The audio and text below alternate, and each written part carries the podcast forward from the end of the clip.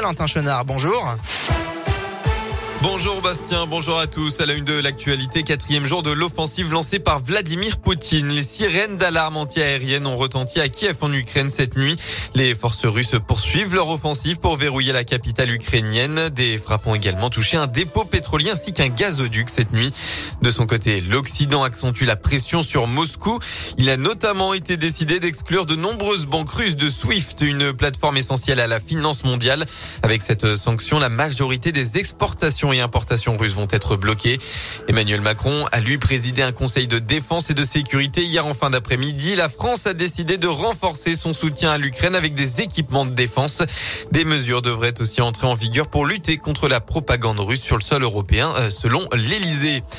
Près de Lyon, le maire de Francheville, Michel Rantonnet, a hier proposé d'accueillir des familles ukrainiennes dans le plus grand centre d'hébergement d'urgence de la métropole de Lyon. Il s'agit de l'ancien hôpital Charial à Francheville.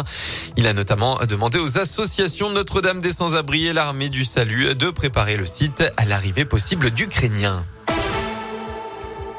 La colère des tatoueurs. Depuis deux mois, l'Union européenne interdit certaines couleurs d'encre de tatouage jugées trop toxiques.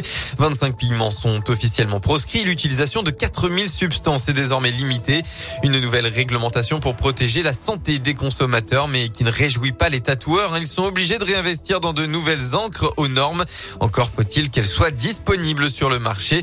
Esteban est tatoueur dans la région et constate plusieurs entraves au métier. Au niveau perte financière, c'est assez costaud. Et puis, il faut aussi également se fournir toutes les couleurs qui ne sont d'ailleurs toutes pas sorties. Donc actuellement, je peux même pas retoucher mes anciens tatouages en couleur. Donc c'est un peu compliqué, quoi. C'est comme euh, assassiner un peu le métier pour moi, mais bon. Par contre, au niveau financier, euh, on a quand même pris euh, une augmentation vraiment significative. On est passé de 13,50 euros le flacon de couleur à 25,20 euros quand même. Un tatouage en couleur, c'était déjà assez cher. Alors là, ça devenir un peu hors de prix.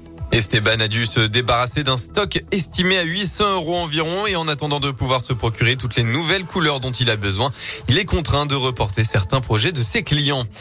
On passe au sport en rugby. Le 15 de France a surclassé l'Écosse 36 à 17 hier dans le tournoi Destination, confortant sa place de leader dans une troisième victoire consécutive.